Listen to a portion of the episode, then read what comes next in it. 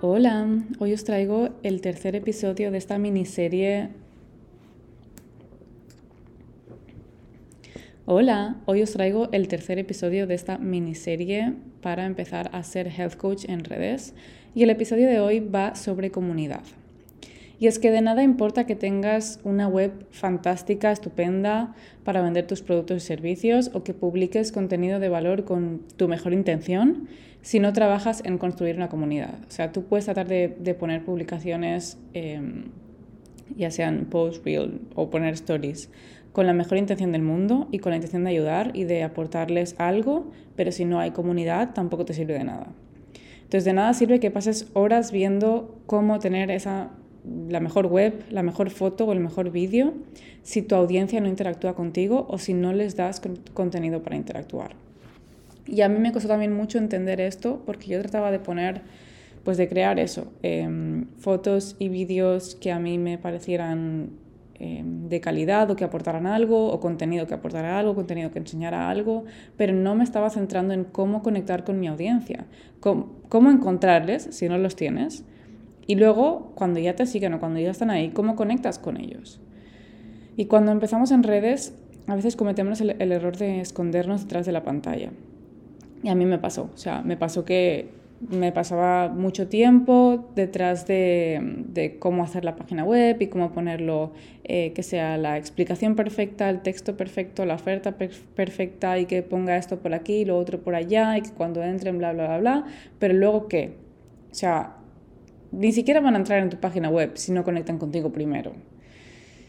Y em, aparte de esconderte detrás de la pantalla en crear estas cosas o crear templates o crear productos y servicios y no estar conectando, no estar mostrándote, hay algo que solemos hacer también que es un error, que es no contar en lo que estamos trabajando y de repente lanzarlo, como, toma, ¡pum!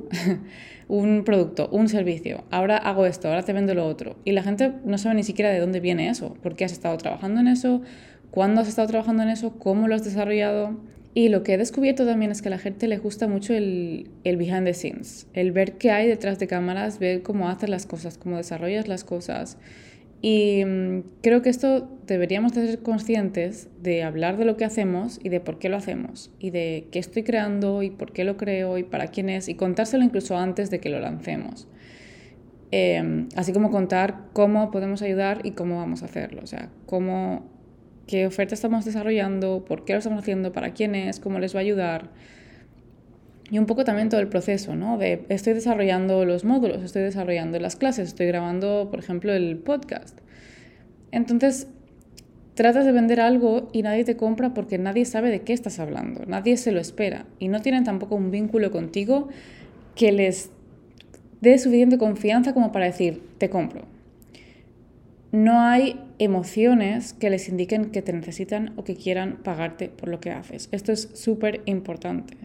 Porque cuando tú aportas ese contenido de valor, cuando tú les estás dando la solución a un problema, cuando tú les estás solucionando algo, em, cuando tú les estás dando una alternativa, es importante que em, se den cuenta de que te necesitan y de que sin tu ayuda, sin eso que les estás ofreciendo, sin tu acompañamiento, sin tus herramientas o sin lo que sea que quieres ofrecerles, no van a conseguirlo o les va a costar muchísimo más. Entonces es muy importante que dentro de eso que, tú estás comunicando, le hagas entender a tu comunidad que necesitan eso de ti y que quieren pagarte por eso, que quieren pagarte por lo que les ofreces. Pero por otro lado, y esto lo, lo, he, lo he visto porque he trabajado con clientas uno a uno y este es uno de los problemas, que es no crezco o no conecto, ya no solo no crezco en cuestión de números, sino no conecto con mi comunidad o mi comunidad no interactúa, no tengo mensajes o no tengo respuestas, pero nunca posteas nada. No sales casi por stories, no mm, publicas algo de, de, una vez cada X días, o sea, una vez a la semana. Entonces, claro, si no tienen nada que consumir de ti, o tienen una cosa cada no sé cuánto tiempo, tampoco van a conectar. porque tu audiencia necesita tener algo que consumir en tu cuenta para estar ahí. Y aparte de eso, necesitan una razón para interactuar.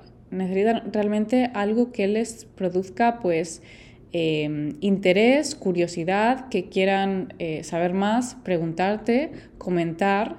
No puede ser cualquier cosa. Pero piénsalo a la inversa, o sea, piensa dónde tú eh, participarías en un QA o en una votación o en algo. Eh, ¿Participarías o no participarías, sino responderías o interactuarías con el story de alguien? ¿Qué motivo te está dando para que tú quieras hacerlo? Porque si es, em, ah, pues no lo sé, imagínate, hoy me levanto por la mañana y em, hace sol. y, le pones en la votación, em, ¿te gusta que haga sol? Sí, no. O sea, eso no le está mm, haciendo que quiera responder o que quiera saber más. Necesitas generar esa, pues lo que digo, esa respuesta, esa curiosidad, ese, em, esa eh, interacción, la tienes que generar tú. No puedes esperar que poniendo cualquier cosa la gente se vuelva loca por contestarte. Y a mí me pasaba, y una cosa que os voy a contar es em, eh, cuando yo empezaba a poner las cajitas de preguntas o las votaciones en stories, nadie votaba, nadie contestaba. O contestaban dos personas, que eran amistades. Y mm, una amiga que también tenía como conocimientos en, en social media me dijo, respóndete tú, porque ella también lo hizo en su ella en ese momento tenía 10k y me dijo, yo también lo hacía. O sea, es súper normal que cuando no te conteste nadie, te respondas tú misma y aproveches aún así para generar ese contenido. Si nadie te pregunta, pregúntatelo tú y aprovechas para dar esa respuesta, porque a lo mejor a raíz de eso hay alguien que entonces sí que le da por comentar, sí que le da por responder, sí que le da por preguntarte. No te frenes porque nadie te pregunte, genera tú ese contenido igualmente. Dicho esto, tampoco se trata de que estemos constantemente bombardeando con contenido, o sea, con 40.000 historias al día, una publica dos publicaciones al día, porque a veces lo he visto en, creadores de contenido, he visto eh, llegar a publicar dos posts en un, en un día o em, esta gente que cuando entras a sus stories hay como 40 stories seguidos. A mí personalmente eso mm, ni siquiera soy capaz de consumir tanto contenido de una persona, me agobia. Entonces creo que eh, la clave es encontrar como el sweet spot que te permite estar ahí para tu audiencia y que te vean con frecuencia, pero que a ti no te resulte abrumador. Y sinceramente creo que para esto es diferente para cada persona y para cada persona no es em, el mismo sweet spot cada día, porque no cada día a lo mejor tenemos el mismo tiempo o las mismas ganas, y entonces es normal que a lo mejor un día pongamos menos stories, otros más, que un día publiquemos y que otro no. Pero em, creo que es cuestión de no estar en los extremos, es decir, perdonad por si se oye una, sirena. Em, no podemos desaparecer, no podemos tener un contenido inconstante. No podemos, em, pues eso, un, un story cada tres días, un post a la semana, porque entonces tu audiencia no tiene nada que consumir de ti. Y no les creas como esa necesidad de estar entrando a tu cuenta o viendo tu contenido. Pero tampoco es, nos volvemos eh, locos y estamos constantemente creando y al final nos agobiamos incluso a nosotros porque no paramos de, em, de crear y de compartir y de postear. Entonces es cuestión de encontrar un equilibrio entre una cosa y la otra que para ti sea sostenible o realista en ese momento, ese día. Y algo que quería comentar antes de terminar el episodio, que es lo de hablar en stories, porque a mí, cuando yo tuve la certificación de coaching y luego em, me apunté a un programa de coaching para health coaches, en ese programa era como, tienes que hablar en stories, tienes que hacer directos, ya no solo hablar en stories, hacer directos. Y era como que tienes que hacerlo, tienes que hacerlo si quieres llegar a tu, comunidad, si quieres crear ese vínculo. Y ahora que tengo, que he llegado por fin a los 10.000, hay 10.000, 100.000 seguidores, eh, os puedo confirmar que no. O sea, no es necesario, no es obligatorio, no es como si no haces eso no lo vas a conseguir.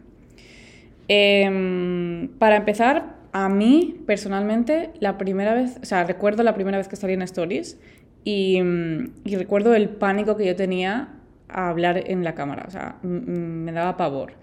Yo soy una persona siempre que no me gusta ser el centro de atención y, y no sé, me costaba muchísimo, o sea, coger la cámara y empezar a hablar tenía que hacer 40 intentos antes de publicar algo, me trababa, me ponía de nerviosa. Em, y bueno, y ya de los directos ni os, ni os hablo. O sea, creo que al final me era más fácil hacer directos porque era como, vale, tengo un rato para hablar. No los hacía yo sola, ¿eh? hice yo uno una vez sola explicando un poco mi historia y ese sí que em, yo me noté nerviosa y el resultado se veía que estaba no yo no sé si la gente lo notaría pero yo me lo notaba porque yo sé cómo hablo sé cómo me comunico y yo sé que estaba nerviosa. Pero em, hice muchos directos con, con gente con otras cuentas con otros creadores. Y eso me era mucho más fácil porque al final era una conversación con otra persona. Pero eh, el hecho de hablar en stories al principio me costó muchísimo. Y yo sabía porque esta es mi teoría o sea, yo no creo que sea estrictamente necesario, yo no, sé, yo no creo que sea estrictamente obligatorio, pero sí es verdad que te facilita muchísimo el conectar y hace que conectes mucho más rápido. Porque si tú te fijas en las cuentas que, que realmente conectas con la persona que hay detrás, es porque le has oído hablar, le has oído cómo se expresa, le has oído la voz. Por lo menos a mí me pasa, o sea, con las cuentas con las que más conecto y que más quiero saber, pues los chismes o lo que le pasa en el día a día, etcétera. No una cuenta que me aporta valor, porque de esas hay otras y ni siquiera eh, oyes hablar nunca a esa persona, simplemente es un valor que te aportan esas publicaciones, pero con las que conecto a nivel personal, que incluso parece que seas como amigo, porque, no sé, te cuentan todo por stories o te o hablan mucho eh, a la cámara. Entonces tienes la sensación de que ya conoces a esa persona. Y creo que el hecho de aparecer, el hecho de hablar, te hace conectar mucho más rápido y hace que esa conexión también sea más fuerte. Pero eso no quita que no puedas conectar igualmente o que tu audiencia te pueda necesitar y que quiera trabajar contigo sin haberte em, eh, visto hablar en, cámara. Eh, pero sí es verdad que lo va a hacer un poquito más complicado o te va a requerir un poco más de tiempo, constancia o de estar ahí presente para que realmente em, conecten contigo de esa forma. Yo creo que es mucho más fácil conectar si vemos a la, persona y vemos como em, en directo pues cómo habla, eh, cómo, cómo, se expresa, eh, qué palabras usa, cómo opina, con su propia voz, no solo con las publicaciones. Em, entonces, esta es mi teoría. Yo creo que mm, si os agobia salir en stories hablando, tratad de poneroslo lo más fácil posible para empezar. O sea, no... Eh, a mí me pasaba que me agobiaba mucho empezar, pero luego una vez me ponía, te grababa cinco stories seguidos y pensaba, madre mía, o no hablo o no me callo. pero, eh, pues lo que podéis hacer es grabarlo con antelación en un momento de calma, preparar sobre todo el entorno que eh, o prepararos un poco si hace falta lo que queréis decir para no decirlo como en el momento, porque yo recuerdo esas primeras veces y a mí me, me costaba, o sea, me trababa, no me salían las palabras y, y, bueno, creo que es cuestión de ponértelo fácil, empezar por chiquitito y, y de ahí cada vez un poquito más. Ahora no se llevan tanto los directos, aún así mm, yo no descartaría probar porque nunca sabes. Em, pero es verdad que la gente ahora mismo creo que no ve directos, ni yo veo nunca ningún directo. Pero bueno, y eh, otra cosa es que si estás en otras plataformas, por ejemplo YouTube, yo siento muy diferente hablarle a la cámara del móvil para un story o para lo que sea, que hablar en la cámara de YouTube. Me resulta, ahora mismo me resulta mucho más fácil. Es como que coges la cámara y, hablas como si estuvieses em, haciendo una videollamada con tu mejor amiga. Entonces, depende de la plataforma que estés, ya para mí se siente diferente. Pero si em, puedes practicar, a lo mejor en una plataforma distinta, y em, cada vez ganar más seguridad y más confianza, pues muchísimo mejor, porque así no se nota, eh, da, sí que es verdad que da un poco la sensación cuando nos da esos nervios, esa inseguridad, esa vergüenza hablar por stories, sí que es verdad que se nota, se nota cuando estamos nerviosos, se nota cuando no eh, estamos siendo naturales. Pero aún así yo no creo que a la gente eso le afecte porque creo que eh, a día de hoy todo el mundo es consciente de que exponerse en redes no es fácil y que pasar de tener una cuenta personal a de repente mm, hablo delante de no sé cuántas personas no es fácil. Entonces yo no creo que eso sea algo de lo que debáis preocuparos. Eh, que realmente os importe más lo que queréis decir y a quién y lo que vais a conseguir con eso, que no, ay, me da vergüenza, ay, si me ve no sé quién, ay, si me equivoco. Porque al final nunca sabes con lo que estás haciendo y expresándote o, mm, como eh, exponiéndote ahí fuera y llegando a esas personas lo que puedes llegar a conseguir. Y que eso no te frene. A mí, por ejemplo, fue, si, un pensamiento que tuve fue, vale, si quiero hacer esto y lo quiero hacer bien, es que no me queda otra. No me queda otra que mostrarme, no me queda otra que expresarme y, te costará más, te costará menos, eh, pero al final se consigue. Porque si ese es el camino que quieres tomar, eh, te, tomará eh, más o menos hablar en stories, porque por ejemplo yo ahora apenas salgo en stories. También es porque no me gusta hablar en stories cuando estoy con alguien en casa, o sea, cuando hay alguien. y ahora mismo prácticamente siempre estoy acompañada. O sea, el único momento del día en el que no estoy acompañada es ahora cuando aprovecho para grabaros el, podcast, que son las 8 de la mañana. Em, y, claro, y luego cuando hay gente, pues me da cosa. Y sé que no me expreso natural cuando hay alguien escuchándome. Eh, pero lo que os decía, yo ahora mismo prácticamente no salgo en stories. Pero ya tengo una comunidad que me ha visto y que me ve mucho en, mi contenido.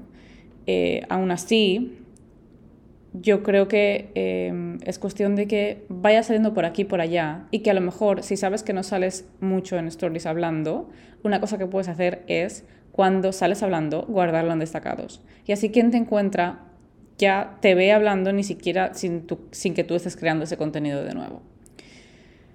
Nada más. Dejo aquí el episodio 3, el training de hoy. Nos vemos mañana en el 4 como sabéis, esto es una serie de cinco episodios relacionada con Engage, que es mi nuevo programa para health coaches que sale en septiembre. Pronto abrirán las inscripciones. Si estás en la lista de espera, recibirás con antelación el día que abren las, inscripciones y el descuento que puedes usar para eh, tener un descuento de, o sea, el código de descuento para tener el descuento de 222 euros en la inscripción. Nos vemos mañana. Un abrazo enorme.